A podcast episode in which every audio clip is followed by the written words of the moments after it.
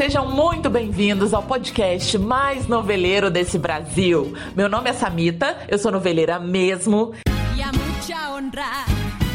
E se você gosta de um papo de novela, tá no lugar certo. Chama, Chama quem, quem vem. vem. Opa! Elas querem é poder. Olá, minhas noveleiras amadas! Como vocês estão, gente? Tudo bem?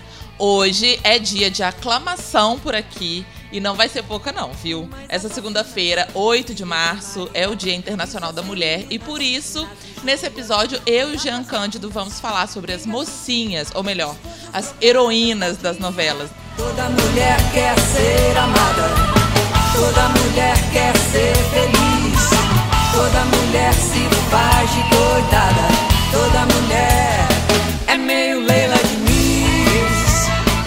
isso aí, Samita! Um prazer estar aqui de volta com você, especialmente para falar de um tema tão, tão, tão maravilhoso que é essas mulheres maravilhosas da nossa dramaturgia.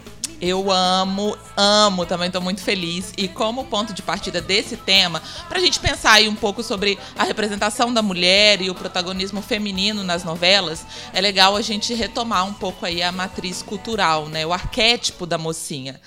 No livro Meios e Mediações, o Jesus Martim Barbeiro, ele associa a heroína das novelas à vítima do melodrama. Olha só a definição dele que eu catei aqui, são duas aspas. É, a primeira ele diz: a encarnação da inocência e da virtude, quase sempre uma mulher. Na segunda, ele fala: o dispositivo catártico funciona fazendo recair a desgraça sobre um personagem cuja debilidade reclama o tempo todo proteção, excitando o sentimento protetor do público. Acho que é um pouco uma visão da época, mas a gente começou muito assim. Né, na, na dramaturgia, e além dessa origem melodramática, essa figura da mocinha sofredora que precisa ser salva pelo herói, é, também era muito presente no folhetim, que é outra matriz cultural da novela, né, amigo? Sim, sim. É, esse, esses arquétipos que são mantidos até hoje na telenovela e que geralmente, quando alguém inventa de cortar esses arquétipos, muito raramente dá certo, que é a, a história central ser formada por uma mocinha, é, uma mocinha romântica, a mocinha sofredora, uhum. o, o galã, né? É, e o vilão. E a gente tem Isso. também a figura da dama galã, que é a, a, geralmente as, as mulheres mais velhas, que são as conselheiras, é, é, que já sofreram na vida, mas que deram a volta por cima e que ajudam muito a mocinha uhum. romântica. Então, esses arquétipos da presença da mulher, a mulher quando ela é forte, ela é mais velha. A mulher quando é mais jovem, ela é mais sofredora. Ela ainda está no processo. O homem não, né? O homem é sempre o herói. Esse é o arquétipo é, básico da, da, do melodrama. É, mas nós mulheres, a gente foi é, se transformando né, na sociedade, fomos conquistando espaço. E assim como na sociedade, isso também se refletiu lenta e gradativamente, infelizmente, nas novelas. As conquistas da luta feminista, ela precisa ser lembrada e celebrada sempre, né? Não só no 8 de março. E vamos falar aqui como ela também reverberou nessas mulheres da ficção.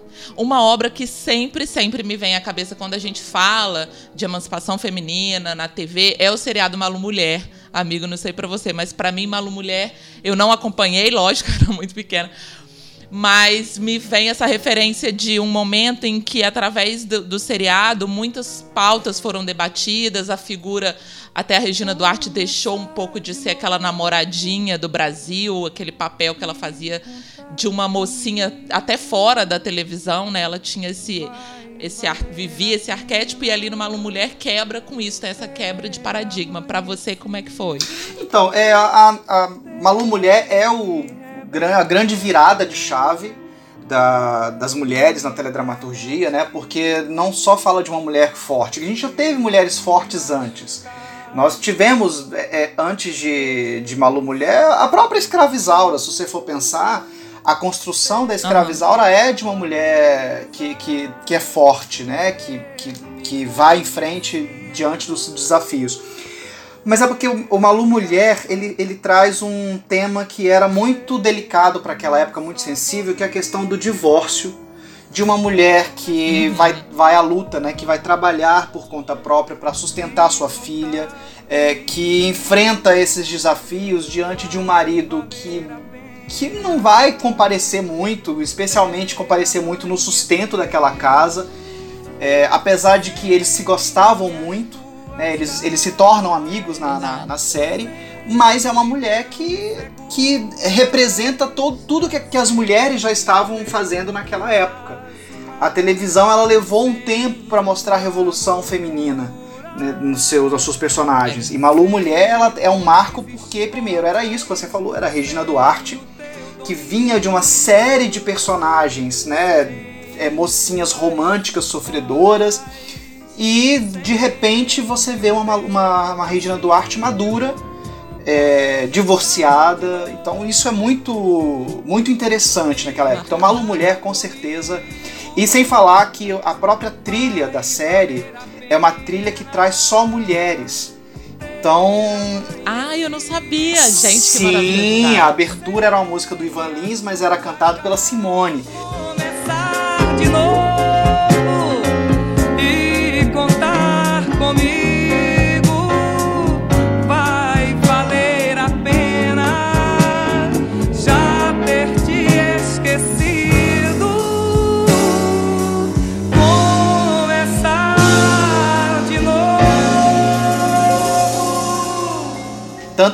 trilha sonora de Malu Mulher são todas as cantoras e a Regina Duarte no meio no palco. Né? Então ah, é maravilhoso. É. Então acho que isso traz lembrar. realmente ali, ó, é uma marcação de território mesmo. Isso aqui é para falar de mulheres, para mulheres, sobre mulheres. Isso para mim é muito, apesar eu não lembro quem é que escreveu, acho que a, a, dramaturgia, mas era uma série produzida por dois homens, né? Que era o Denis e o Daniel Filho. Ok, é, mas. Eu duvido também que tenha sido uma mulher que escreveu. Mas eu, eu, uma coisa que eu queria comentar também é que nos últimos anos, a gente até falou disso no episódio dos vilões, né? nos últimos anos a mocinha ela vem sendo muito achincalhada. Esse papel da mocinha né, que é só que só reage às vilãs lá empoderadas e fazendo todo o movimento da ação, provocando e a mocinha receptiva, isso foi caindo assim, as pessoas foram, ai, porque essa mocinha é chata, porque essa mocinha e aí a gente começou a ter mocinhas que são é, quase que vilãs. Eu me lembro muito da Nina de Avenida Brasil quando a gente fala disso, que né, que perseguia a Carminha. Tá esperando o quê? Ei! Me serve, vadia, me serve! A gente teve as empreguetes, que eram uma mesma um papel ali de mocinha dividido em três personalidades, que era maravilhoso.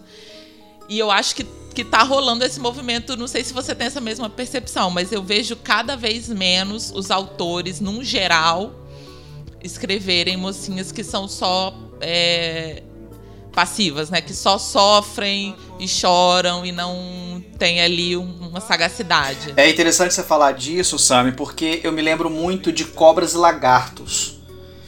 É, Nossa, sim. Que era que, que, né, do João Manuel Carneiro, que é uma novela que vinha depois do Da Cor do Pecado, é a segunda novela do João Manuel como titular é, com uma protagonista completamente passiva, né? Que, que, que era, era besta até, né? Não, apagadíssima. Muito besta, assim, ela, ela, ela acontecia tudo com ela. A, a, a Leona fazia uma porção de coisas e ela, ah, não sei o que, sabe? Então ali para mim eu lembro perfeitamente quando eu assisti essa novela que eu ficava assim, gente, pelo amor de Deus, alguém sacode essa pessoa porque não é possível que alguém não acorda, né? Assim, então eu achava aquilo muito, muito naquela época, é, já achava muito, sabe, assim, hum, tá forçando a barra, tá forçando uma barra e e não cola, não cola não mais. Cabia mais. Tanto que a Thaís Araújo virou protagonista.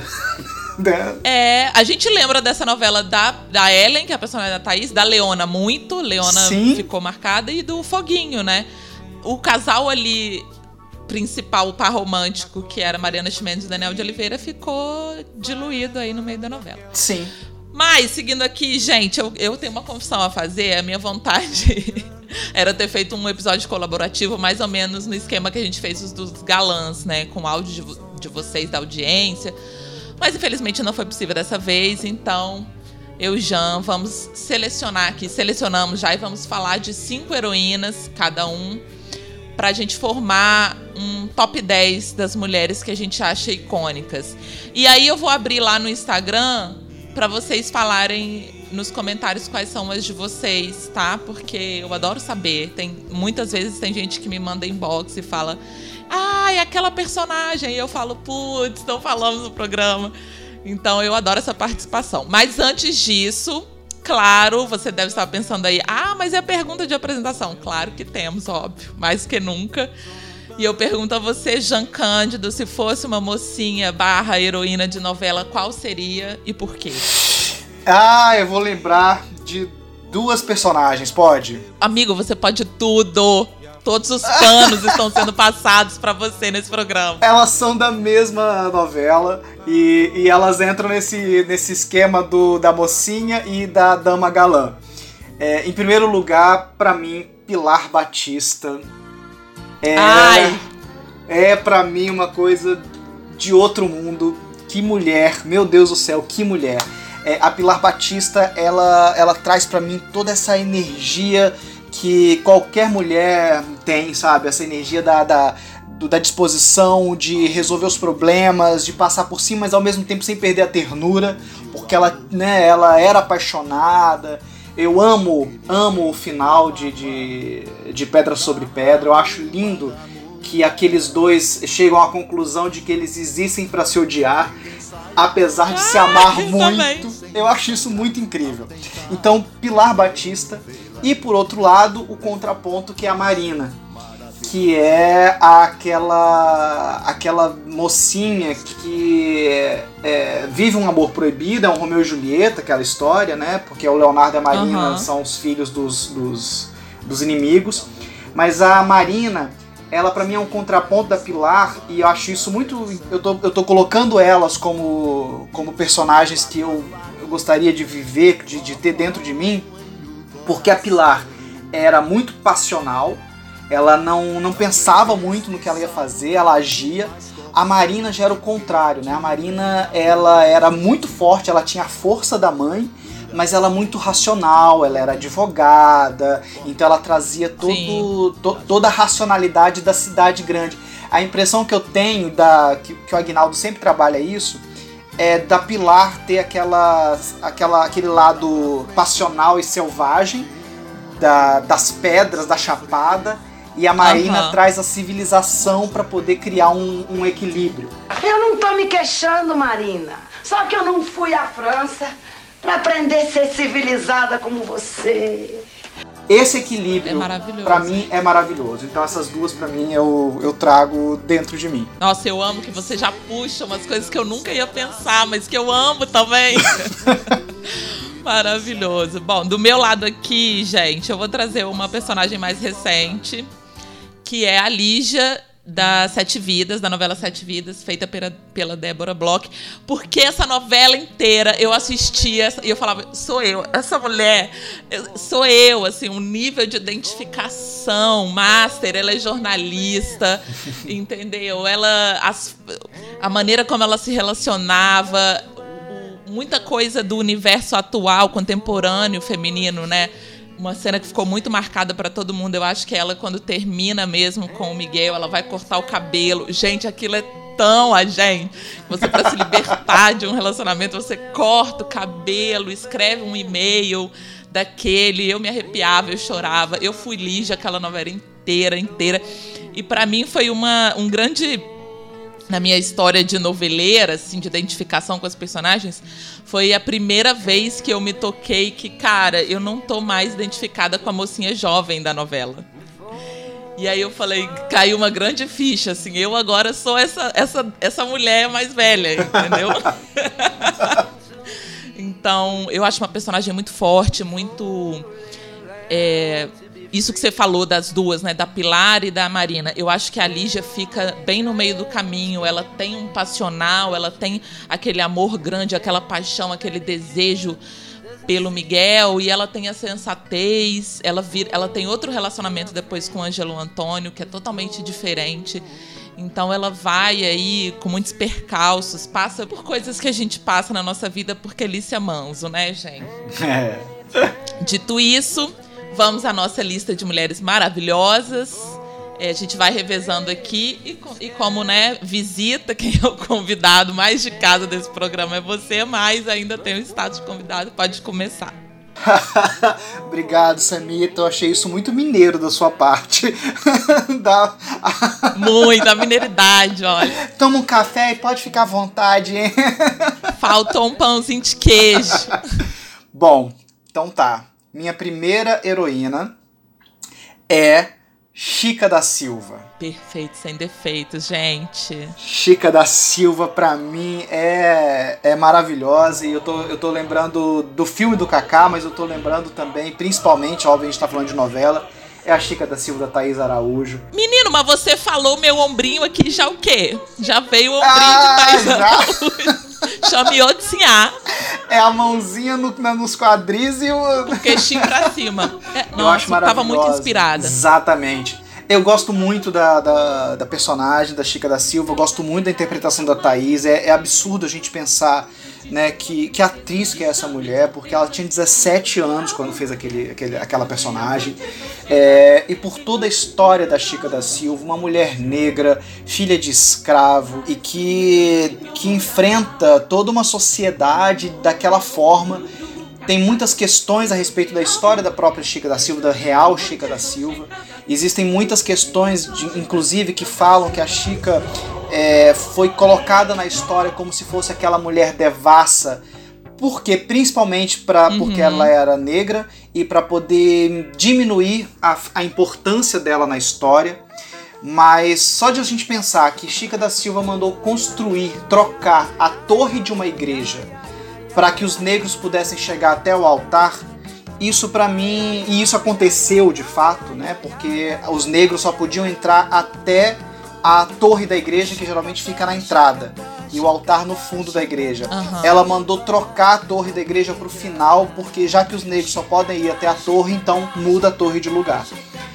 Isso para mim é, é, muito maravilhoso. E para mim, Chica da Silva é a nossa heroína ao concurso na, na teledramaturgia. Você arrasou demais. Agora, quer dizer, não tem nada que eu possa falar. é, Chica, muito especial para mim. Foi uma novela que eu assisti muito com a minha mãe. Todas as mulheres mineiras de projeção nacional era sempre muito falada em casa. Então, Chica da Silva, Clara Nunes. A minha mãe sempre sublinhava muito e ressaltava e a gente assistia com muita, com muita admiração. Eu, criança, com uma sensação de que, nossa, essa mulher existiu, essa mulher reinou nessa cidade. Era muito especial, assim, eu tenho uma lembrança maravilhosa. Vamos lembrar de outra mineira importantíssima, que é Dona Beija. Ah, claro! Que, né, pelo amor de Deus, que é também uma, uma super personagem. Várias, né, gente? Não é porque é meu país, Minas Gerais, não, mas nós estamos cheio de ícones. Minha primeira que eu vou ressaltar é. A gente já falou longamente no episódio de Jorge Amado, que é Tieta, né, gente? É Tieta! Tieta! Tieta voltou! Mas Tieta tá no meu coração, tá assim. No, no pódio do meu coração, sempre, sempre. Porque ela, inclusive, é uma heroína de duas faces, né? De duas fases na novela. Ela revoluciona jovem, é expulsa, volta e, e aquilo que a gente comentou, assim, para mim o que mais empodera essa personagem como heroína, como protagonista, é que ela é agente da ação. É quando ela volta, é ela que bagunça todo aquele coreto, dona de si e resolvida sexualmente e rica e toda vestida de vermelho, entendeu? É uma, revolu uma revolucionária comunista.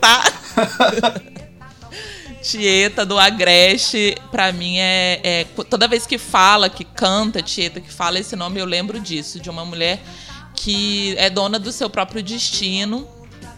E não só isso, que ela é, faz a sua trajetória de sucesso fora e ela volta para devolver para a sociedade o que ela não teve. Ela quer, ela bagunça aquilo de todo mundo, mas ela acolhe, né, a Tonha, ela muda a vida da Tonha, ela vai é, quer mudar a realidade daquele lugar de onde ela veio. Fico muito identificada Maravilhosa. com gente. tá, agora eu, eu vou para Silvio de Abreu com Maria do Carmo de Rainha da Sucata. Ferro velho, fogão velho, peça de motor, sucateira!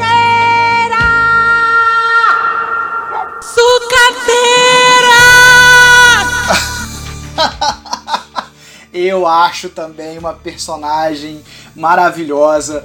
É, feita pela Regina. A Regina é, é, é consegue trazer, ela traz muitos elementos da viúva porcina para aquela é personagem, verdade. mas muito do, do lado das mocinhas sofredoras. Então, ali foi uma união muito interessante. É muito engraçado que a época da Rainha da Sucata, os, a novela teve é, um pouco de problema de audiência no início.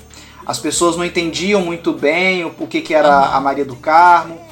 E aí o Silvio de Abreu começou a, a tirar algumas coisas da novela e deixar a novela mais melodramática. E aí eu lembro de uma crítica que foi escrita na época que, o, que falava assim que o Silvio de Abreu estava estragando uma grande novela para transformá-la numa história de Glória Magadã. Meu Deus, respeita que idade é posto, gente.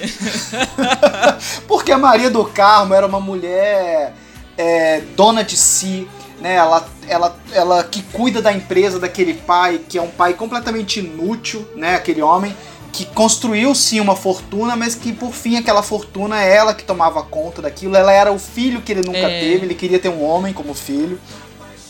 Mas depois ela vai ficando muito sofredora, ela vai ficando muito chorosa e tal. Mas eu acho que isso não tira o brilho da personagem e a importância da personagem. Ela era também muito agente do, do, do seu próprio destino.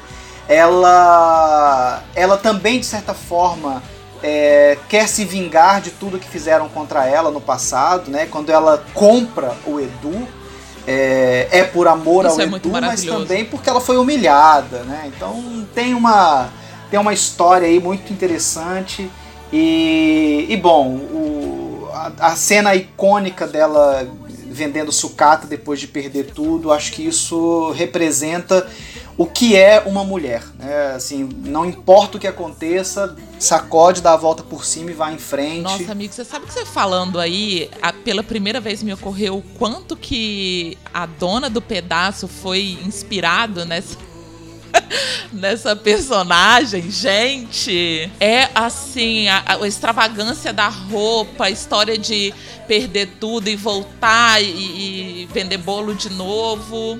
Olha. É, tem muito disso, né? O Valsir, ele foi um crítico de televisão antes de ser, de ser dramaturgo, né? E ele, tem muita gente que fala assim, ah, é um noveleiro que se transformou em novelista, porque ele acaba fazendo um mix de várias histórias. Uhum. Mas eu acho que também, assim, a Maria do Carmo, assim como a personagem, como é que era o nome dela? da dona do pedaço, assim como a dona do pedaço. Era é, Maria. Era Maria também, né? Maria da Luz. Maria alguma coisa. Era Maria da Luz, era isso? Não sei. Gente. Não era Maria da Luz, não, gente. Que horror, a novela acabou de passar. Ai, meu Deus. Maria da Deus. Paz. Maria da Paz. Maria da Paz, ó. Eu sabia que tinha alguma coisa com Deus aí, com Jesus. Mas assim. é, ela representa muito o que são as mulheres emergentes. Essas, uhum. essas mulheres empreendedoras, que não importa, gente. Assim, a, é, a, a gente conhece várias delas. E elas são assim. Eu conheci uma Maria do Carmo na minha adolescência, que era a Maria do Carmo, que é essa mulher que vai à luta, que ela tinha uma, uma loja de roupas. E era uma coisa assim absurda, porque ela, a, a, ela tinha uma corte ao redor dela. Porque era, um, era, ela era muito. Era uma força da natureza. Ela já faleceu, ela é minha madrinha. Mas é isso, assim, de, de eu via, olhava pra ela e falava, gente, é a rainha da sucata, porque é exatamente isso. Se tinha um tombo, no dia seguinte levantava e tava lá de novo. Então acho que é um, é um arquétipo novo, é um arquétipo da, das novas mulheres aí. É uma nova Cinderela, né? Que ela ela passa de gata borralheira a princesa. Sim, é o sapato assim, é ela mesma sozinha. quem calça. E vai lá e compra o príncipe, amo. Antes da gente passar da Maria do Carmo, eu só quero lembrar que a mesa de Maria do Carmo na empresa, que era aquela capô de carro, era o sonho da minha vida. Aquilo era tudo para mim. Não podia passar sem falar, sem lembrar isso, que era uma preciosidade. E a música de abertura, que, né? Lambada. Que era incrível. Está sempre no meu coraçãozinho. Incrível. Hey! Hey, oh, hey, oh.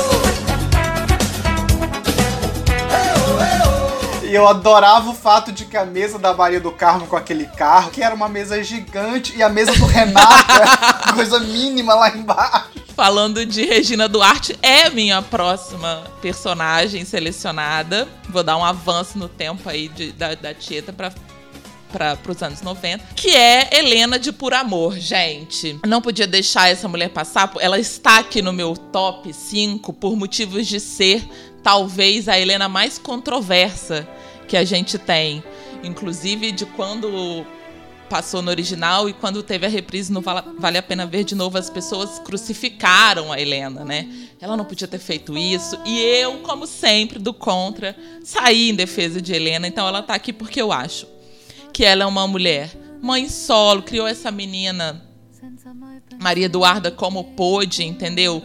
Ah, foi mimada? Foi mimada, foi mimada. Porque você não tem medida do seu amor e você estraga a criança, vira Maria Eduarda.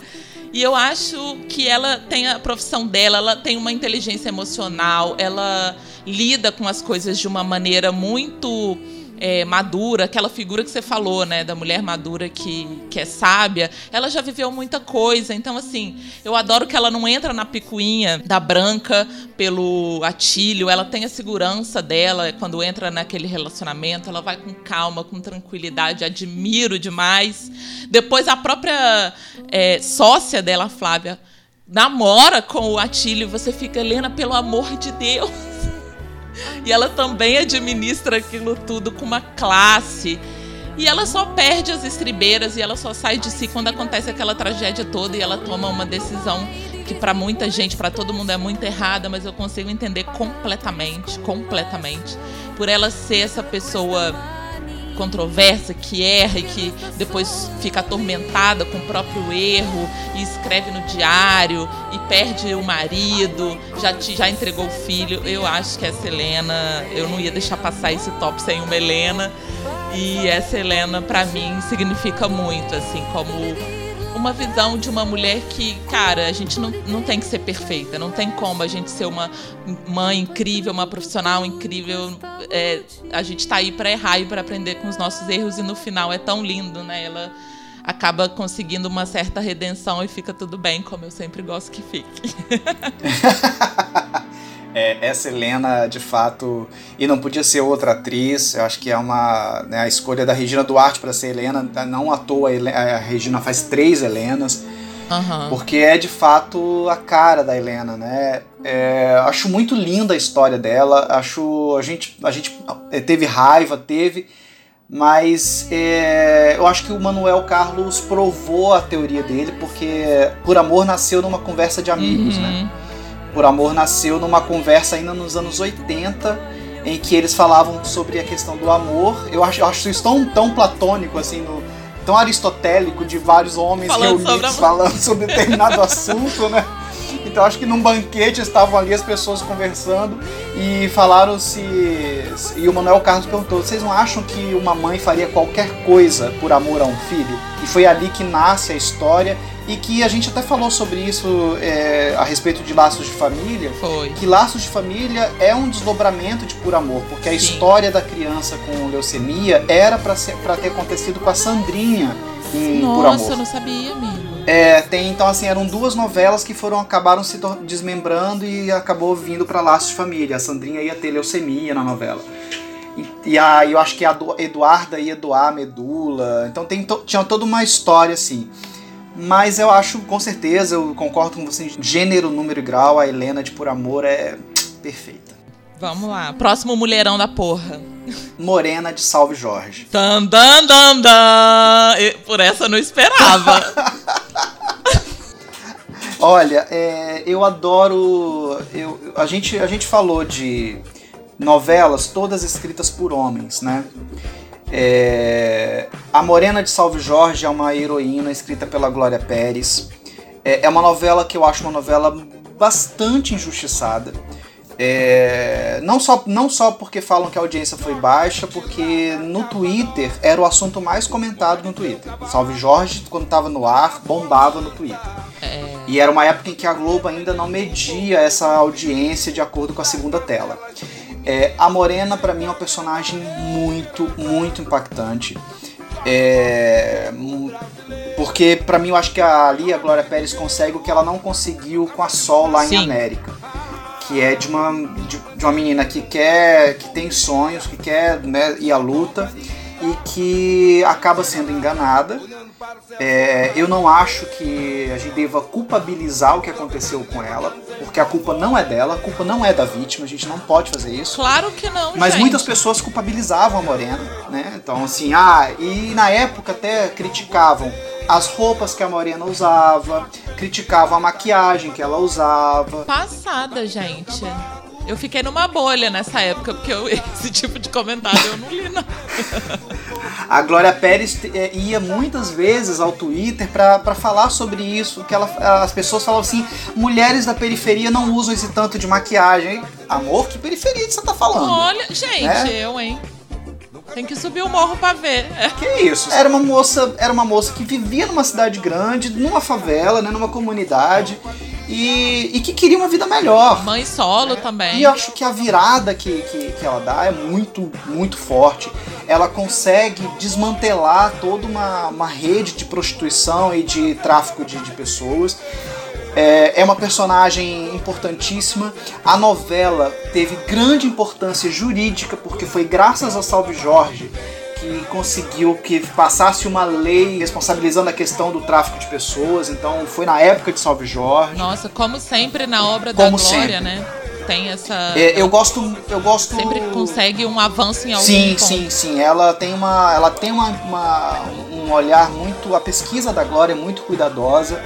É, eu tenho várias questões sobre o que ela pensa politicamente hoje, mas ok, eu acho que não se pode desconsiderar a importância da obra dela para a nossa sociedade. Uhum. Acho que Barriga de Aluguel é uma grande novela, é uma grande obra. Nossa, muito. É, então muito. As discussões que a Glória Pérez traz, é, se a gente for pensar até de outra heroína, que, que, que não está no meu elenco pelo menos, que é a Jade.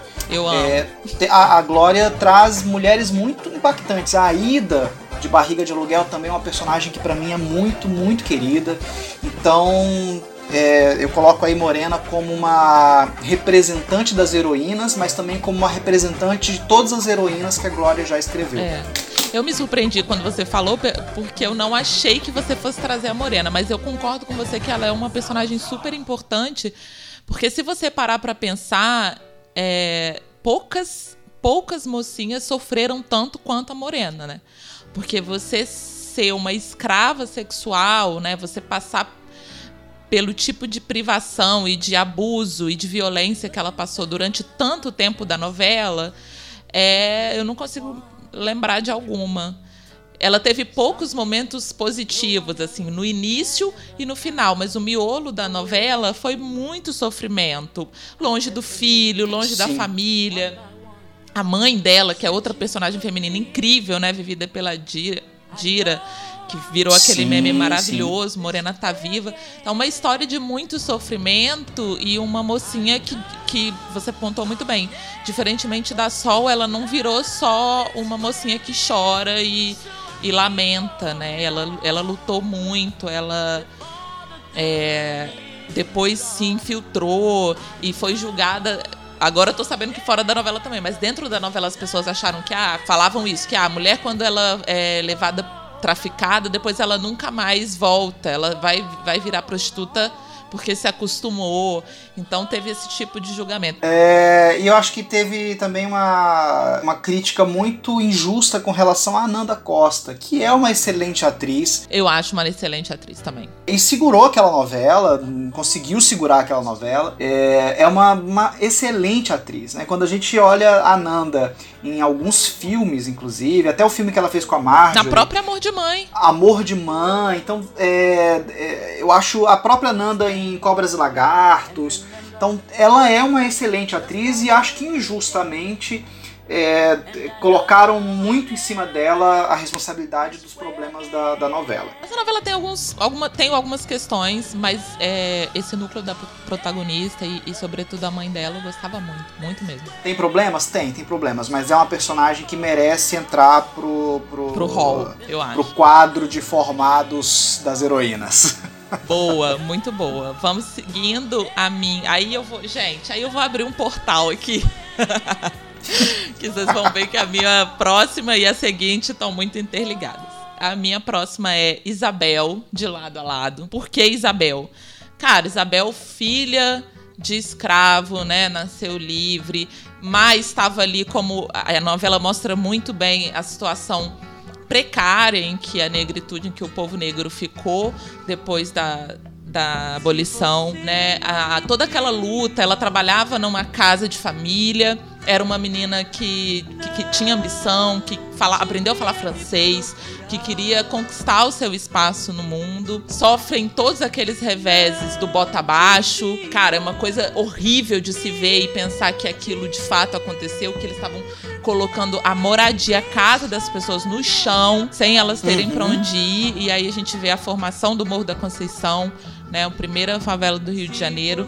Então, é uma história que me, me comovia muito, me tocou muito. Uma mocinha que tem o filho alijado dela, né? Que cai naquela trama ali, ela é enganada. A figura do sofrimento, uma noiva que o seu amor não chega. Gente, eu só chorava aquele, aquele capítulo, eu só chorava. Pelo amor de Deus, é Maria, chega.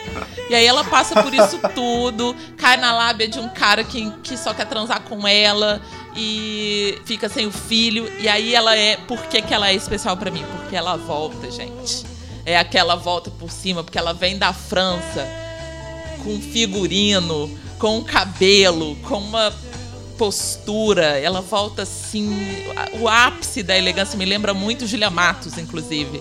E ela tinha um texto muito afiado. Ela era uma mocinha, uma heroína que ela não abaixava a cabeça, ela enfrentava Sim. Constância, que era vilã. Mas eu não podia imaginar que, além de tudo, era uma escurinha. Mãe, eu sou uma mulher negra. E, e, o laço de amizade com Laura, né? Você caiu, mas levantou todas as vezes. E agora vai pra Paris. Isabel sempre enfrenta tudo de cabeça erguida.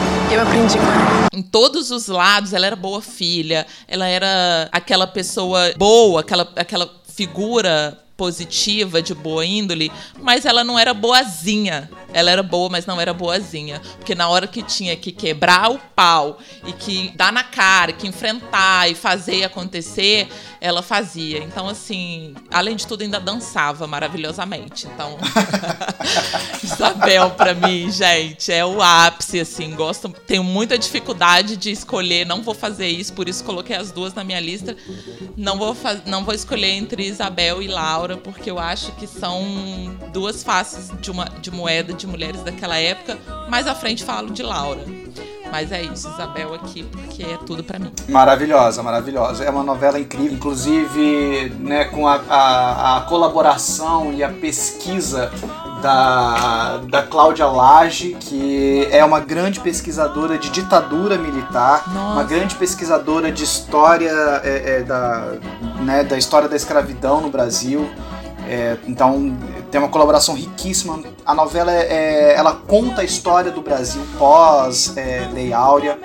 É, então isso é, é, uma novela muito, muito, muito rica. Tem, com certeza Isabel é uma personagem maravilhosa. Bom, eu vou agora lá pros anos 90 de novo. Amo. Tá bem. Eu gosto que pra mim é surpresa, gente. Igual para vocês, eu também não sei. Eu acho que você não vai lembrar dessa novela, é uma novela muito pouco lembrada, mas eu também não poderia deixar a Dona Marília Pera de fora do nosso rol. Muito justo. É Lua Cheia de Amor, Dona Genu. Não é uma versão de Dona Xepa? É uma versão de Dona ah, Xepa. Ah, eu não lembro, mas eu estudei já, gente. É, tem supervisão de texto do Gilberto Braga, uma novela do Ricardo Linhares, Ana Maria Moretti, Maria Carmen Barbosa, com colaboração da Márcia Prates. E direção do Roberto Talma. Eu amo é, a, essa personagem da Dona Genu em Lua Cheia de Amor e eu acho interessante assistir agora no Globoplay Brega e Chique, Uhum. porque a Marília Pera ela faz a Rafaela, que é uma mulher rica que fica pobre e que aprende, se aclimata na vida dos pobres. E a Glória Menezes, que era pobre, fica rica e se aclimata muito à vida dos ricos. E pra mim ali, ali foi um laboratório da Marília pra fazer a Dona Genu Sim. em, em 90 e da Glória pra fazer a Laurinha Figueroa. Então assim, na mesma época. É, as duas em novelas diferentes Maravilha. fazendo as personagens que elas acabaram fazendo em Brega e Chique. Tudo pra mim. A Dona Genu, é, a descrição que tem da Dona Genu é exatamente o, o que a gente vê. Uma mulher batalhadora, há anos abandonada pelo marido, que continua esperando seu retorno e que dá duro danado para tratar dos filhos. A gente tem a história da, de uma das filhas que tem vergonha da mãe. Nossa. É, e, e eu adorava essa novela porque assim, eu, era incrível ver a Marília Pera na feira vendendo as coisas na, na, na banca dela. Ela gritava, olha, não sei o que, vem cá, blá, blá, blá." achava isso incrível. Apesar de não ter o nome Dona Xepa, é, é a Dona Xepa, né? A personagem dela. Ah, É a Dona Xepa, é a, é a Dona Genu, era a Dona Xepa, né? A mesma história, mas era Genu, o nome da personagem. É, era uma novela, era uma novela linda. Eu acho que é uma das últimas novelas do Geraldo Del Rey, que ele era apaixonado pela Dona Genu. E a Marília Pera fazia isso divinamente. Eu achava de uma tristeza aquela mulher na beira do porto, esperando que o marido voltasse nossa. era, era, eram umas cenas muito lindas. É uma personagem para mim muito emblemática. Ela é da minha infância, uma, uma, uma personagem muito muito marcante para mim.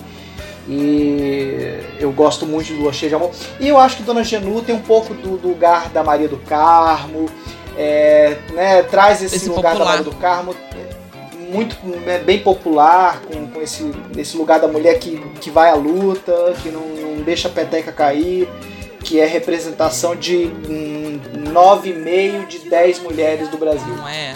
Nossa, sim. E não é à toa que Dona Xepa teve algumas, né? Dona Xepas aí na nossa teledramaturgia. Muito boa a lembrança, amigo. Não acompanhei, mas passando no Viva, eu veria. Bom, gente, então como falei antes, a minha próxima é Laura, de lado a lado. A Laura é um daqueles casos que, como eu falei da Chica da Silva, assim, que pela novela eu soube de coisas que aconteciam na vida real que eu não sabia. Tem um marco que eu quero mais ressaltar da, da Laura, quando ela é internada no sanatório, apenas porque ela quer trabalhar e escrever. Gente, aquilo mexeu comigo, sério, amigo. Eu fiquei uma semana mal, assim, depois de ver a cena e, e tinha uma foto da Laura com camisa de força num corredor. E aí o G-Show fez uma matéria, depois eu posso até tentar ver se ainda tá no ar, gente, e compartilhar. Que falando sobre como as mulheres que não queriam se casar é, passavam por isso, eram internadas ou em conventos ou em sanatórios. E isso mexeu muito comigo. É, como que a Laura foi importante para a luta feminista mesmo, não para a luta em si, mas para o meu crescimento femi de feminista, assim, pensar, cara, o que tanta coisa essas mulheres passaram. E era uma personagem tão rica, tão cheia de nuance, insegura, com, com a relação dela com o amor e com o afeto. Ela tinha alguma certeza, né? Ela fazia uma oposição muito interessante com a Isabel, porque a Isabel era apaixonada, entregue e vivia a sexualidade e ela toda reprimida, criada por aquela mãe tóxica e naquela redoma e, e, e, a, e foi descobrindo o amor com Edgar. É, gente, é uma personagem incrível. Não, não posso nem mais falar de Marjorie Echano, porque, né, todos os panos são passados por Marjorie Echano aqui para Marjorie.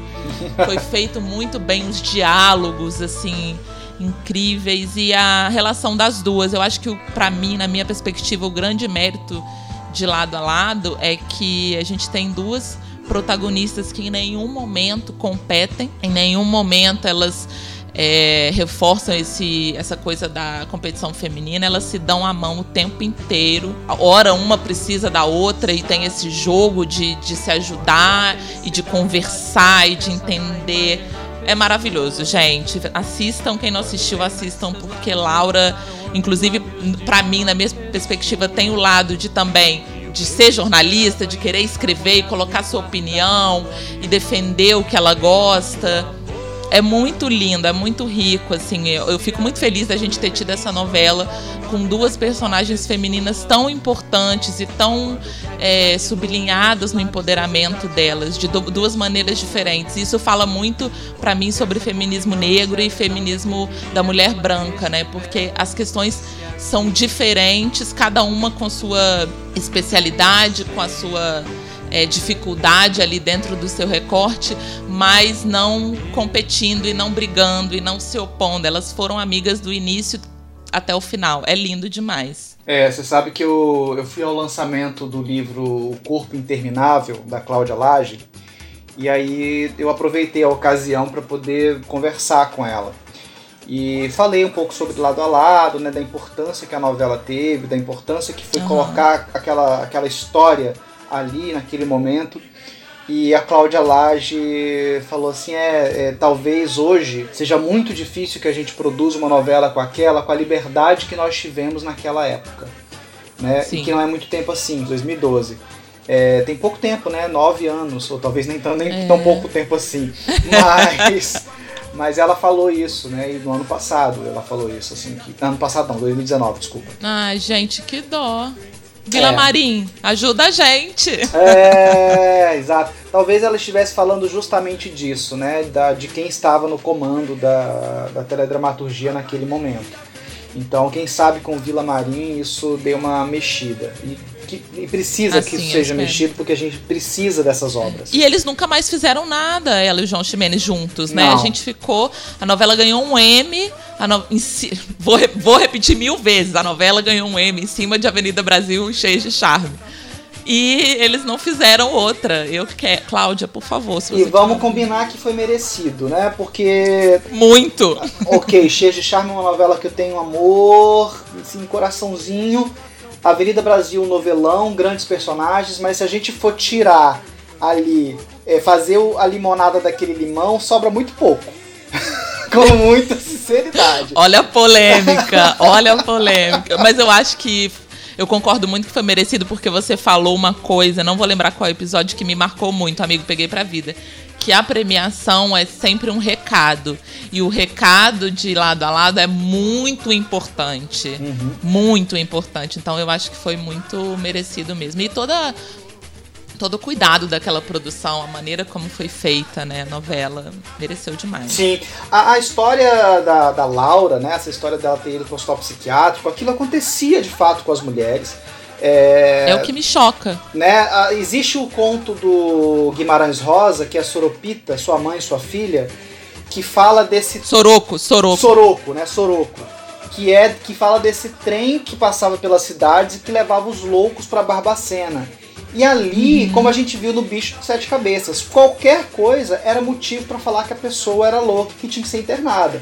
No caso das mulheres, qualquer mulher que se opunha a uma regra social que era determinado para ela, ela era chamada de louca, vai para o hospital psiquiátrico. É isso aí.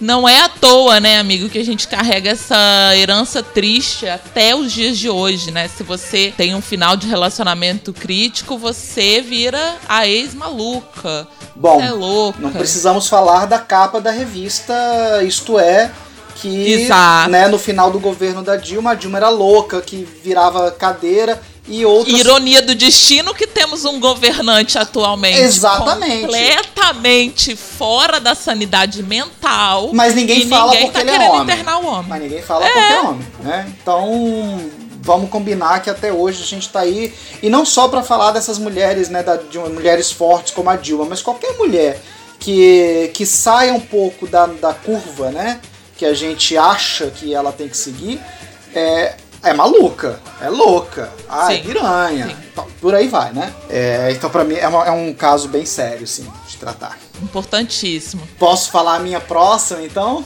Vamos, vamos de próxima. Eu tô adorando, já. Apesar de essa também ser uma personagem de, de literatura, mas Maria Moura. Nossa, amigo, você puxou umas pérolas. Eu amei Maria Moura, gente. Como não? Maria Moura, eu não assisti a minissérie quando ela passou a primeira vez, eu tinha 13 para 14 anos, era muito tarde, meus pais não me deixavam assistir porque eu, eu, eu estudava de manhã, mas é, eu tive o prazer de assistir alguns episódios, algumas, alguns capítulos da, da minissérie. É, Maria Moura é essa mulher que enfrenta o destino, que toma as rédeas, que é, contra todas as, as previsões ela, ela se torna o esteio daquela família, ela se torna, entre aspas, muitas aspas, ela se torna o homem da casa, né? Se a gente for pensar para a época em que ela viveu. Claro, claro. Ela é a Ela chefia um bando, né?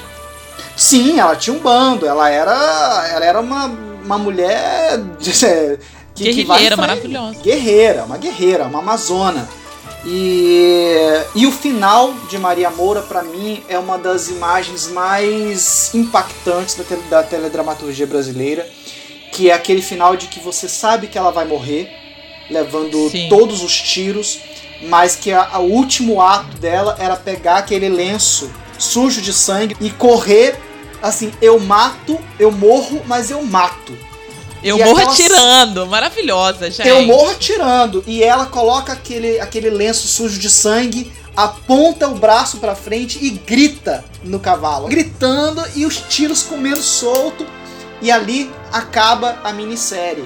Aquilo para mim foi de tirar o fôlego. Eu não tenho medo deles não, Duarte. Nem um pouco. Tenho medo de ficar vivendo assim. Se eu tiver que morrer lá, eu morro e pronto. Viver assim é pior que morrer. E Glória Pires divina. Nossa. Divina, Nossa, divina. Tem palavras. Divina. Sem palavras, é, é, de tirar o fôlego aquela minissérie. É, eu tenho. Eu sei que tem partes daquela minissérie no YouTube. Quem nunca assistiu, procure, porque é uma minissérie maravilhosa. Uma, uma assim, uma, uma história muito, muito incrível. Muito incrível. E para mim é uma, uma, grande, uma grande heroína. Arrasou! Então, essa foi a última de Jean. Gente, eu queria falar muitas, né? A gente queria. Nossa! Você falou agora da Maria Moura, me veio a de Adorim também, que é um personagem incrível, uma mulher maravilhosa do Guimarães Rosa e não entrou aqui. Eu Com fiquei. Certeza. Eu fiquei retida aqui na contemporaneidade, gente. A minha última que eu vou trazer é a Cris de Espelho da Vida também, que é um, uma novela que a gente sempre fala, que a gente ama. E a Cris barra Júlia, né? Eu vejo como uma heroína muito especial porque ela, do meu ponto de vista, porque ela embarca numa, numa jornada espiritual. E isso é muito raro da gente ver na, na teledramaturgia. A gente tem a Diná, né, em A Viagem, a gente tem obras que pontuam isso. E a Cris, ela, ela abraça, ela vai, ela se entrega, ela revive aquilo em outra vida, em outro tempo. Então, é, do ponto de vista do feminismo, é muito impactante também você ver como é uma pessoa de, do século XXI, uma mulher do século XXI, se deparar com os limites de uma mulher do início do século passado, né? É, e ela vivia esse conflito quando ela ia para o passado, viver a Júlia, a relação com o pai, casa, o casamento arranjado. Ela experienciava aquilo que a gente conquistou e agora e ela não tinha, a gente não tinha na época. Então era muito legal de ver em contraponto a isso, como era encantador, como era sedutor para ela viver um amor naqueles moldes de conhecer num baile, de ter um certo distanciamento, de não ser essa coisa do, de hoje em dia, né? Do vamos ver que já se pega, já beija, já faz e acontece.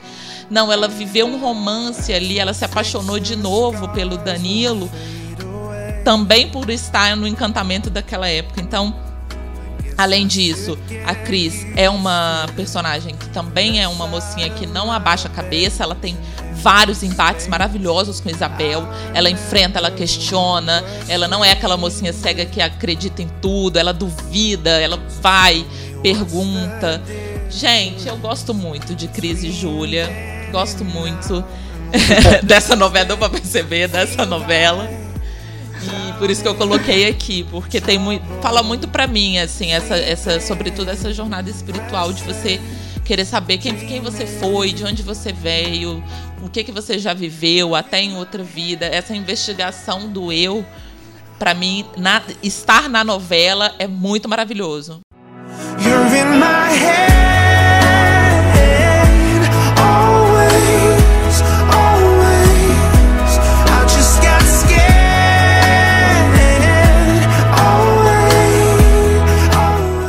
Acessar lugares em que as pessoas não têm biblioteca, não têm cinema, e através da novela elas poderem entrar em contato com isso e com um monte de outras coisas. É, de uma maneira muito sutil, a Elizabeth Jean traz todas essas questões que você colocou aí, que eu acho super pertinentes. O, o, o fato de que a, a Cris ela atravessa aquele espelho para poder desvendar um assassinato, uhum. né? Então é uma novela também que mistura essa coisa do policial, é. mas que essa busca do assassinato era para fazer justiça a uma pessoa, a um homem que não podia se defender porque já não, não vivia, não existia mais. Então essa defesa da honra de outra pessoa, isso é muito é muito legal na, na história dela. E um puta quem matou, né? Um nossa, caramba, um maravilhoso.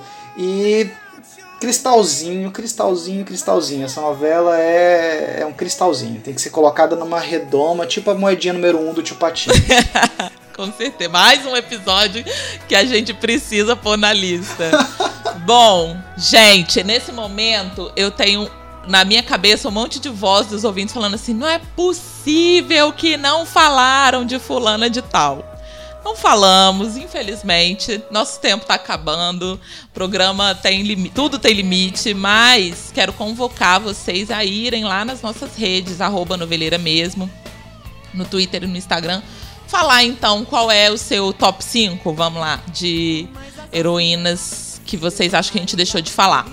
Agradecer mais uma vez meu querido parceiro amado, já de décadas, acho chiquérrimo falar isso, meu amigo de décadas, Jean Cândido.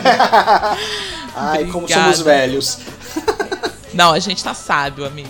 Obrigada por mais esse programa, amigo, e pela Jean, quem não sabe, é uma, um parceiro na edição. A gente tá batendo essa bola aí, editando juntos.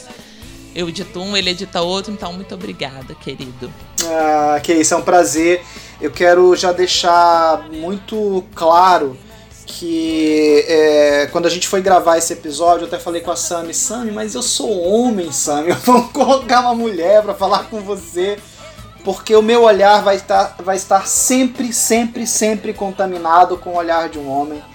É, então eu quero é, é, oferecer todos os meus respeitos a todas as mulheres que estão ouvindo esse episódio e se quiserem aí questionar o que qualquer coisa que eu tenha dito, questionem, porque nesse mundo a gente só tá aqui para aprender e evoluir. E eu espero que diariamente eu possa desconstruir qualquer resquício de machismo, de paternalismo, de patriarcalismo que eu traga dentro de mim.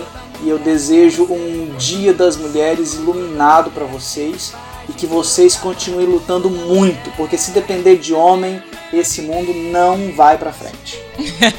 amo, amo. Gente, é isso. Eu convidei você, amigo, de olhos fechados, porque eu acho também que a luta feminista ela precisa é, ser, ser, disseminada, né? A gente precisa falar não só pra gente, a gente precisa falar pros homens e precisa é, fomentar esse debate senão a gente também não, não alcança outros lugares, né? Agradecer a Tina Medeiros, nossa apoiadora pela Aurelo. Obrigada, querida. E para você também que ouviu a gente até aqui, se quiser continuar essa conversa, como eu falei nas redes sociais, vai ser um prazer. A gente também tem o e-mail noveleiramesmo@gmail.com para apoio, para parceria, para enfim, mensagens, textão. É só mandar lá que a gente com todo carinho vai responder. E é isso, gente. Até semana que vem. Um abraço, um beijo grande e feliz Dia das Mulheres. Beijo. Nossa Senhora Aparecida, Dercy Gonçalves, Clarice Lispector, Carmen Miranda, Marília Gabriela, Hebe Camargo, Regina Casé, Elis Regina, Lilian Vitfib, Norma Bengel, Bibi Ferreira, Maria Bonita, Anitta Malfatti, Madalena Talha Ferro, Danusa Leão, Nara Leão, Fernanda Montenegro, Vanderleia, Sônia Braga, Luísa Erundina, Dona Canu, Princesa Isabel, Joyce Pascovitch, Lonita Renault, Virginia Lana e Virginia Lee, Mary Lee, Liege Monteiro, Lucinha Araújo, Balu, Caru, Bagu, Matilda Kovac, Zélia Gattai, Ângela Diniz, Daniela Pérez, Cláudia Lessin, Aida Cury, Elvira Bagan, Luz Del Fuego, Bruna Lombardi, Hortência, Claudete Ione, Silvia Popovic, Vânia Toledo, Laura Zen, Minha Mãe, Roberta Close, Mônica Figueiredo, Ruth Escobar, Dolores Duran, Rebordosa Dora Bria, Tizuka Yamazaki, Tomi Otaki, Rita Kamata, Rita Cadillac, Lúcia Tango, e eu, e eu, e eu, e eu, eu, eu. mulher quer ser amada, toda mulher quer ser feliz, toda mulher se faz de coitada, toda mulher.